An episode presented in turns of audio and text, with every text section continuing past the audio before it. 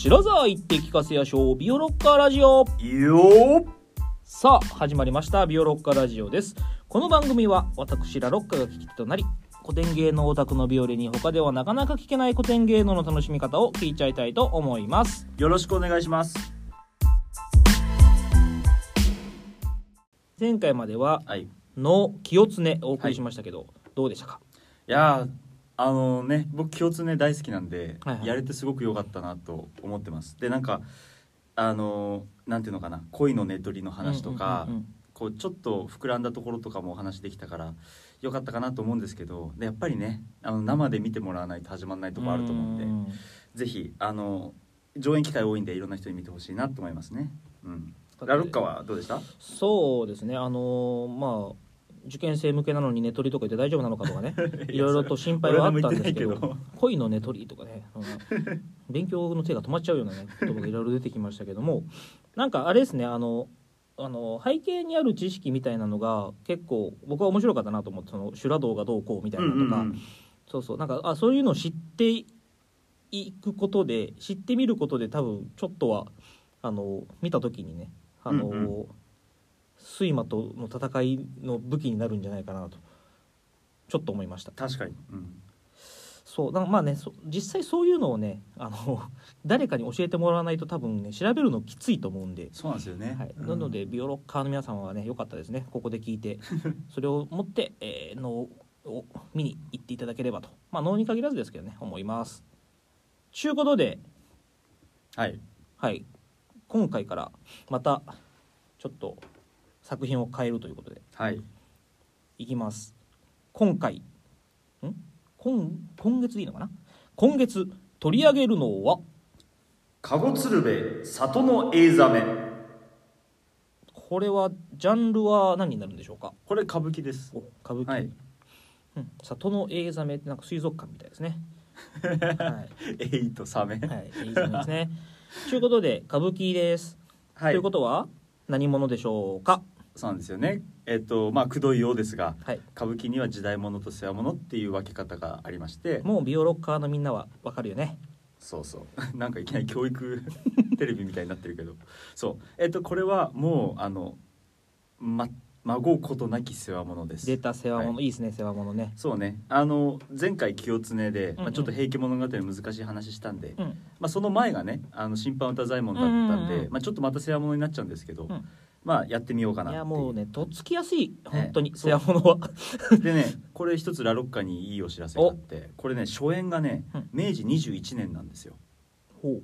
だからその江戸時代が終わった後の作品うんうんうんだからもっととっつきやすいかもしれないああなるほほど。ど、うん、いいですね。そう。で、えっと、作者が、うん。えっと、三世川竹新七っていう人でうんうん。あの川竹木阿弥あの弟子ーはいはいはい。にあたる人。あなるほどなるほど、うんでえっと、まあ、実際にあった事件を元にしてうん。いるんだけど、うん。まあえっとまあ、元にしながらも、まあね、木阿弥も前やったみたいにその明治時代も生きた人だから、うんうん。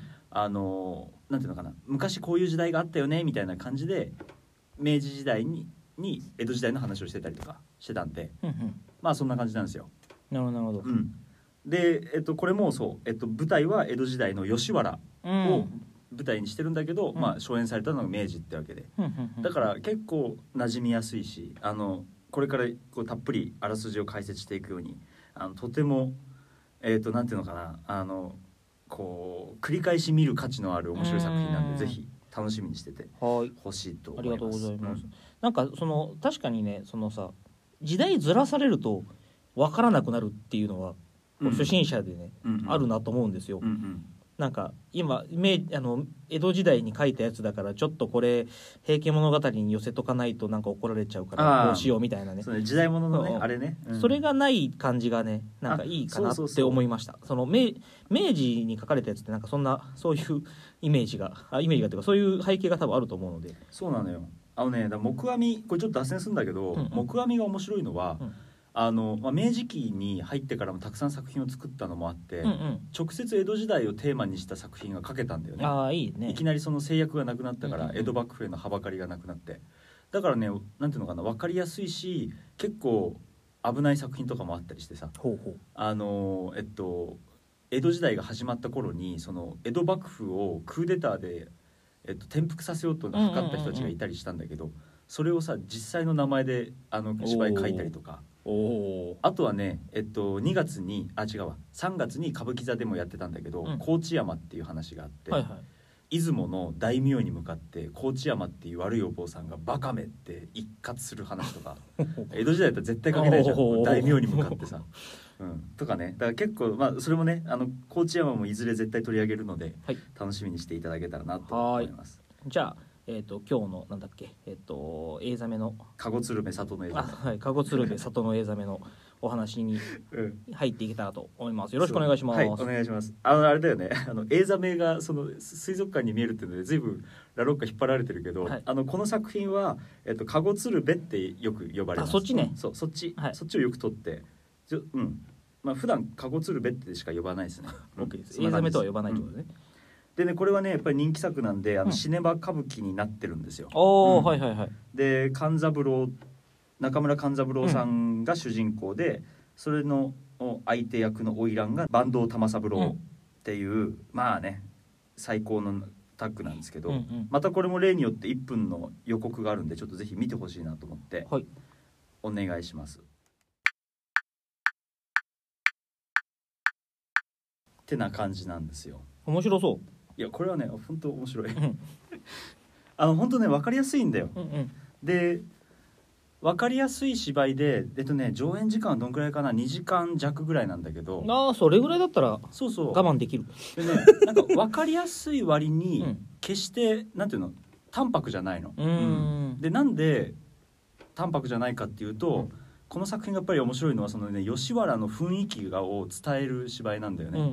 うんさっき言ったみたいに明治のに作られた作品なんだけどまだみんな本物を知ってる時代だからあさあそうかそうか。江戸時代のね、うんうん。だからこうこういう時代あったよねみたいな感じであのーなんていうのかなその雰囲気をこうがあるからこそ起こる芝居みたいな感じなんですよ。うんうんううん。んで実際あの今日でも今日でも上演する時はそのなんていうのかなその吉原の雰囲気を伝えるってことを結構大事にあのうん。脇役とか頑張ってやってるのでそれを楽しむだけでも全然面白いなと思なうんですけど。ど。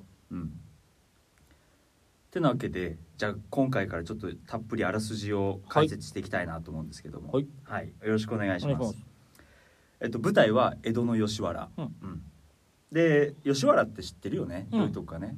あの幕府公認のまあうん女郎宿女郎の宿があるところですよね、うん、でそこに上州からの商人がやってくるんですよ、うん。まあ、今でいう群馬あたりなんだけど、うんその人のねえこの人がまあ主人公で、うん。えっと、次郎左衛門っていう人で、で、えっと、その下男お付きの者の次六っていう、でこの2人がまあその上州からせっかく江戸に来たからちょっと土産話にでもあの冷やかしていこうって言って吉原に入ってきたんですよ。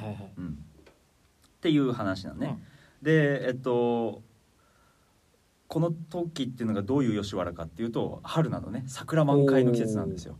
だからまあちょうどあのビオロッカラジオは季節を大事にするラジオなんでちょうどこの季節にやろうと思ったなるほどなるほど、うん。いいですね。ここがねその、えっと結構歌舞伎座とかでやると結構は凝ってて、うん。あの普通歌舞伎ってあのなんていうのかな観客席を真っ暗にしたりしないんだけど普通は。うんだけどこれでは、えっと、始まる前に、えっと、観客席が真っ暗になってで幕がこう、あうんうん。開く開いてる音はするんだけど見えないわけ。まだ真っ暗でうんうん。うんうん。で、えっと、ドンドンドンドンドンドンドンってこうひ太鼓の音が鳴った後にあの標識がちょんってなるとパッて全部ひ明かりがつくのよ。おおいいね。そうすると舞台中央に桜がこう満開の桜が何本も立ってうるんで周りがその、えっと、茶屋とかが並んでいる吉原の風景になるっていううーこうなんていうのかなびっくりの効果を狙うような感じじなのね、これがその、えっと、序幕中野町みそめの場っていう話なんだけど。うんうん。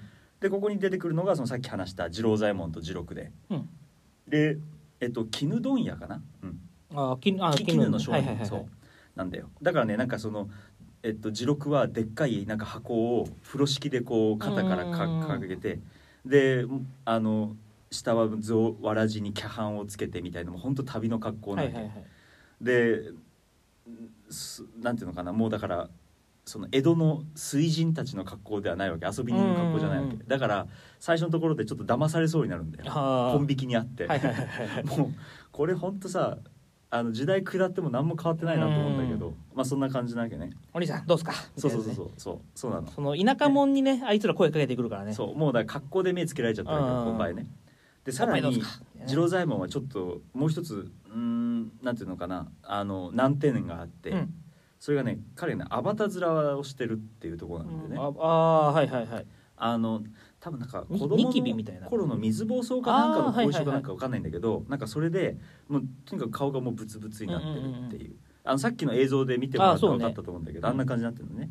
で結構これをねあ結構はっきりやるんですよ歌舞伎だと、うんうん。あのねどうなってるかというとカツラのねえっとこめかみのところにね右か左かまああのところにねわざわざなんか皮膚みたいのを貼っつけてあるね。うんだからそこだけなんかまた一つ盛り上がってるみたいな感じになっててそれで、えっと、小筆あの化粧する時に使う筆のうん。お尻の部分にそう墨をつけてスタンプみたいにして丸い印を顔にたくさんつけてるんほーうん。だ本当にアバタ面。はいはいはい。どこをどう撮ってもそのブツブツが見えるっていう感じになってるんだよね。うんうん。うん。まあでもあのこの間亡くなった中村吉右衛門さんとかだとあのあんまりそれを強調しないような方向でやりたいっていうのが自分の本人の演出プランだったんだけどなるほどあのシネマ歌舞伎で出てる勘三郎さんはもっとひどい、とにかくそこを醜悪に見せようという化粧方法を考えてて、まあそうこういうところからでもなんていうのかな演出の仕方が変わってくるっていうのは歌舞伎の面白いところだなと思うんだよ。うんうんうんうんあの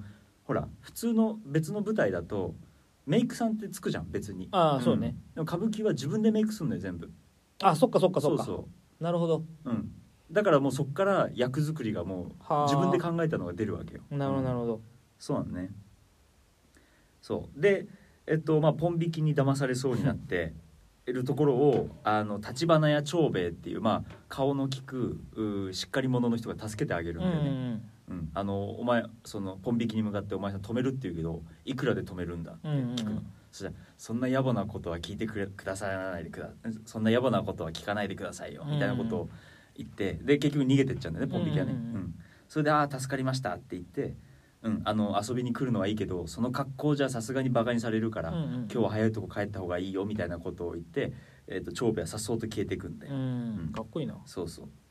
でえっと次郎左衛門と次郎はえっとまあもう帰ろうと なるんだけど、うん。もうおっかなびっくりなわけ、うんうんうん。帰るはいいけどさっきの大門っていうねその吉原と普通の町をこう隠する大きな門があるんだけどあそこって入る時タダだったけど出る時ひょっとしてお金かかんじゃないかみたいな感じになって確かにそうだよな。こんな桜の綺麗なとこだからタダじゃ帰れないかもしれない。わあどうしようみたいな感じでちょっとなんかもう右往左往しちゃうわけ。本当はかかるの？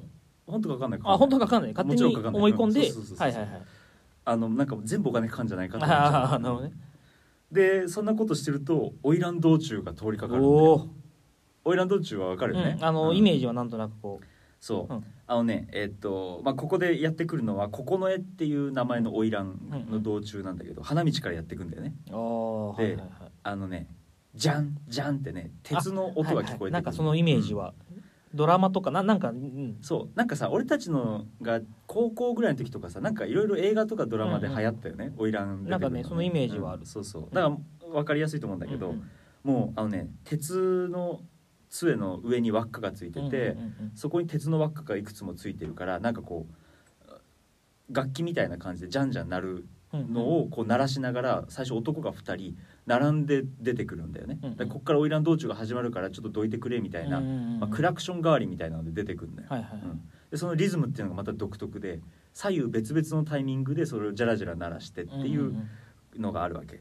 でそしたらその後に円柱状のえっとね大きな大箱提灯って呼ばれてるやつなんだけどそれをね掲げた男が一人その鉄条を持った男2人から出てくるわけ。うんうんうん。でそこには「九重」って書いてあるんだよ。だからあの要はあの甲子園の入場の時みたいな。あプラカードみたいな。そうそうそうそう、はいはいはいここから今から出てくるのは九重ですよみたいな感じでこう出てくるわけ、うん、でそこの後ろにえっとえっとカムロ？あちっちゃい子か。ちっちゃい女の子。はいはいはいはい。うん。タバコ本とか持ってカムロとか、うんうんあとそこに、えーあそうそそして、えっと、花魁がとうとう九重が出てくるわけ、あのでかいのよ。あのでかいっていうのはあの三つ葉の黒塗りの下駄を履いてるんだよ。高さがね5 6 0センチぐらいある下駄でだからでそれでそれをね外八文字っていうので歩くんだよね。ーうん。あの普通はさ足を持ち上げて着地。うん。足を持ち上げて前に運んで着地じゃない、だけど重くてでかいから、うんあのねえっとさいまず足をえっと外側に傾けて、うん。かな？うんうん。内側に傾けてかな？でとにかくそのね下駄を宙に浮かせないで、はいはいはい。あの擦らせてああなるほどね。大きく輪を描くように歩くんでゆっくり、うん、はいはいはいはい。なんかその歩き方っていうのがまあ花魁道中のなんかこう典型的な歩き方なんだけど。で高いしうん。歩き方も独特だからあのあの肩に手をつくための男も立ってるわけ。はいはいはい。花魁の前に。うん。で、えっと、さらに後ろから、えっとね、2メートルぐらいの柄のついた傘で花魁の日傘みたいなのを差してる男もいるっていう。はいはいはい。でさらにその後ろに花魁より格の下の女郎とかうん。やり手っていう、まあ、世話を焼くおばあさんとか、あと多分芸者とか太鼓持ちとか、うん、まあお付きのものがジャラジャラジャラジャラついてるっていう。う、う感じでこうなるのが花魁道中なんで、もうだから本当ディズニーランドのエレクトニカルはいはいはいはいはい。エレクトロニカルパレードみたいなはいはいもうとにかくすごいわけ。うんうん、でまあそれを見ててさあのだから次郎左衛門と次郎君は「わあこんなもの見れてよかった」あそうなるね。田舎もんから来てね。そうそうそうそう、はい。はいはいでその九重の花魁道中が花道からこう出て、うん。う舞台向かって右手かなにはけていくのかな、うんうん。でなんかそんなの見てると今度舞台の奥桜の木から隠れてて見えないんだけどそっちの方からも花魁がやってくるんだよ。花魁道中はいはいはい。でえっと今度は花道よりもその次郎左衛門たちよりに距離が近いから、うん。なんか次郎左衛門も一つ一つつぶさに見てるわけ。です、はいはいはいはい。鉄条を打つ人間。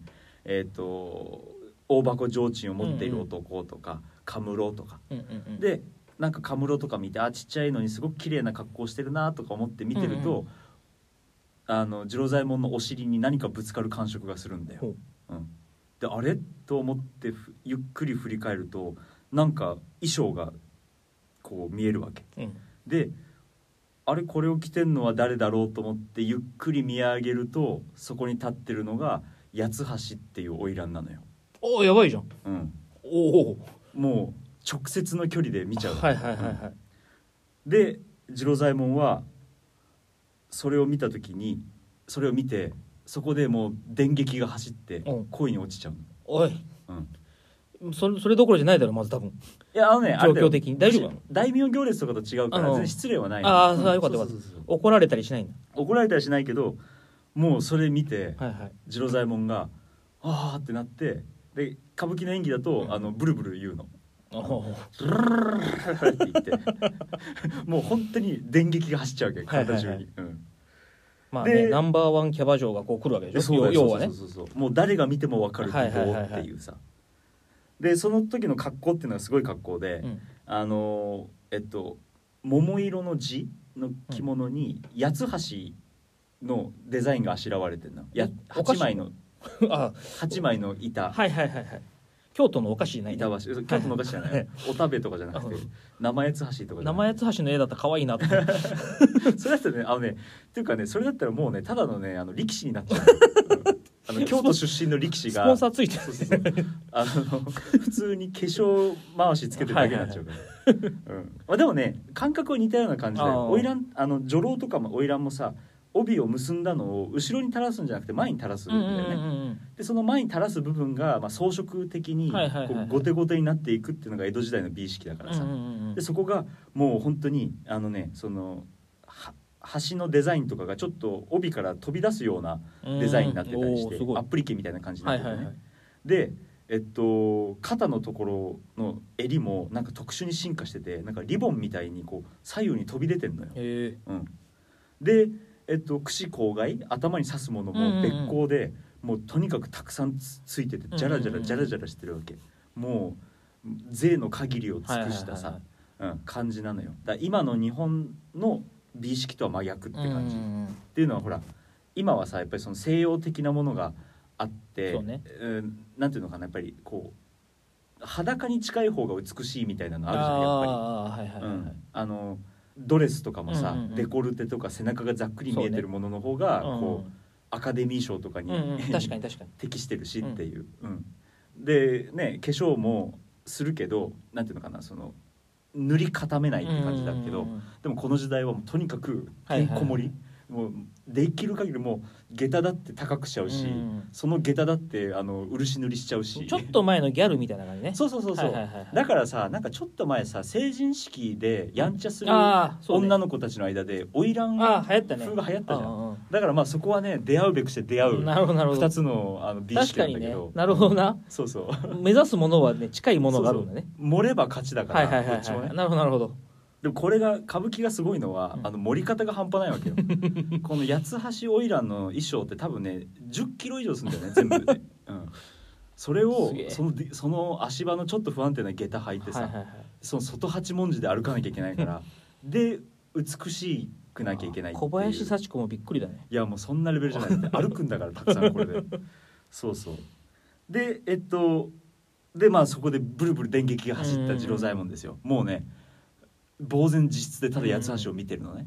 で八つ橋は八つ橋で花魁道中だから普通にそのまま花道を通ってはけていくんだけどここがまたすごくて方向転換をするのにやっぱりすごく時間かかるのよ。あ 重いから。とりあえずその舞台の奥は桜の影から出てきて、前を通って左側のところで一旦あの後ろ向きに止まるんだよ観客から見て、はいはいはい。でその時その後にその後ろを歩いてるお付きの者たちが全員手伝って方向転換をする。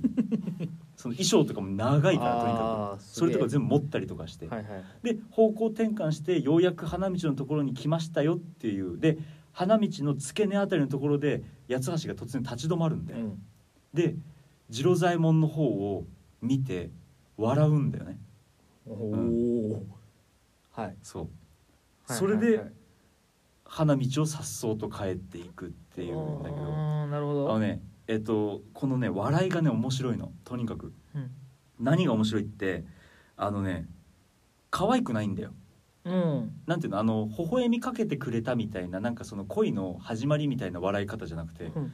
不気味な笑い方なんだよね。あのおう今の現代の感覚からすると、はいはいはいはい。あのねどういう感じかというととにかくねゆっくり笑いの演技をするのよ。うん。でお歯黒をつけてて、うん。首をねこう左右にゆらゆらさせながらあのやるんですよ。ほううんあのね、うんえっ、とこう花道のに向かって立ってるでしょ、うん八つ橋が。うんで、えっと舞台中央に次郎左衛門がいると。うんで八つ橋がなんとなく流し目で左の方にこう次郎左衛門を見るのよ。でそのその後にこうねこう肩は右にこう行って体が少し右に傾くような感じでお歯黒をニタって見せてうん。真っ黒な歯をね。うん。で口角も結構ギュンって上がっててうん。それで首を左右にゆらゆらさせながら正面に向き直る。怖いな。気持ち悪いんだよ 正直、う。んうん、だけどこれが決定打になるんだよね次郎左衛門に対して、ね。だからもうこれはさあのまあビオラカラジオよく散々言うけどあの謎なんだよ。うんうんうんうん。なんで笑ったかわかんないんだよね。はいはいはいはい。多分いろんな理由がはつけられると思うんだけど、なんで笑ったかわかんない。でうん。正直可愛くない。うん。だけどこれがなんていうのか美しさとして機能していることは観客が見ててわかるんだよ。てかね美しさとして機能してるっていうかこう絵も言われぬ魅力がそこにあることはわかるんだよね。はいはい。はいうん。自信たっぷりだからさ、うん。ああなるほどなるほど。そうそうそうそう。だからねまあここ俺はちょっと少し難しい言い方したいんだけど、うんあのね純粋すぎるほどの愛嬌って感じがするんだよこああ愛嬌なんだね。れ愛嬌って感じ。愛嬌なんだ、うん。ああの何のこう理由もなく、ん。何の効果もないんだけど、うん。ただただ愛嬌があるああはいはいはい。でただただ愛嬌があるのただただがこう最大限に強調された形みたいな、うんだからなんか日常生活にあったら危険なほど純粋すぎるみたはいいはいな感じはそれがねもうとにかく恐ろしいわけよ。あうんうんうん。で八橋は何でもないように外八文字を書いて大あの花魁道中で花道を消えていくんだよね。うーんで取り残されれた次郎左衛門と次郎なんだよ。うんで次郎は「はあいいものが見れました」と。うん。うん「こんな話あの宮あのね、えっと田舎で話したらさぞみんな喜ぶでしょ」うんうんうんいい土産ができましたね、はいはいはい。さあ旦那帰りましょう」って言うんだけど、もう全然反応しないわけ わかりやすい。次郎左衛門が。うん。うん。でえっ、と次郎がちょっとしびれを切らしてうん「もし旦那帰りますめよ」って袖をね、振るんだようんうんうん。掴んで、そしたら次郎左衛門が「宿へ帰るが嫌になった」っていうの。そう。うん。うん。ここなんですよ。なるほど。うんでね、えっと「宿へ帰るが」で持ってる傘を落とすんだよね。うん。でそこでねあの標識がちょんってなってうん「嫌になった」って言ってね腕組みをしてね八つ橋がいた方をずっとねニタはいはいはいはい。ッとして見るんだよ。で次郎がこう次郎左衛門と花道の向こうを見て「あさてはほの字だな」ってこうん。う手をついて幕になるっていうのがなるほどこの最初の見初めの場ね。時間としては全然ないんだけど、うんうん。すごく大事な要素がたくさん含まれてて、はいはいはい。うん、いい場面ですよ、わかりやすそうだねこの話が本当に。そうそうそうそう。ここまでだけでもなんかうん。うんってなることあんまないもんね。だからその強いて言えばその八つ橋の笑いが意味が全然わかんないんだけうどんうんうん。でもまあ心地よいわからなさってうん感じ、ううん。ん。あの意味がわかんないからあーもうどうしようもない。終わりだっていううん感じじゃなくて、うんうんうんえなんだろうなんだろうみたいな。なんだこれは、うんうんもっと見たいぞみたいな感じの謎って感じ引きずり込むようなね、ううんんうん。そんな感じですわ、うん。OK です。あいいですね。ちょっとねそろそろまあ今日はお時間こんな感じなんですけど、続きまた次回ねあの第2幕かな？行ってもらいたいと思います、はい、えー、ビオロッカラジオはツイッターもございます。今回の話の追加情報などもつぶやいていきますのでぜひビオロッカラジオで検索をしてみてください。またペイング質問箱もございます番組を聞いてのご質問ご感想をお寄せていただけますと幸いです。ではまた次回結構面白くなりそうな予感。さようなら。さよなら。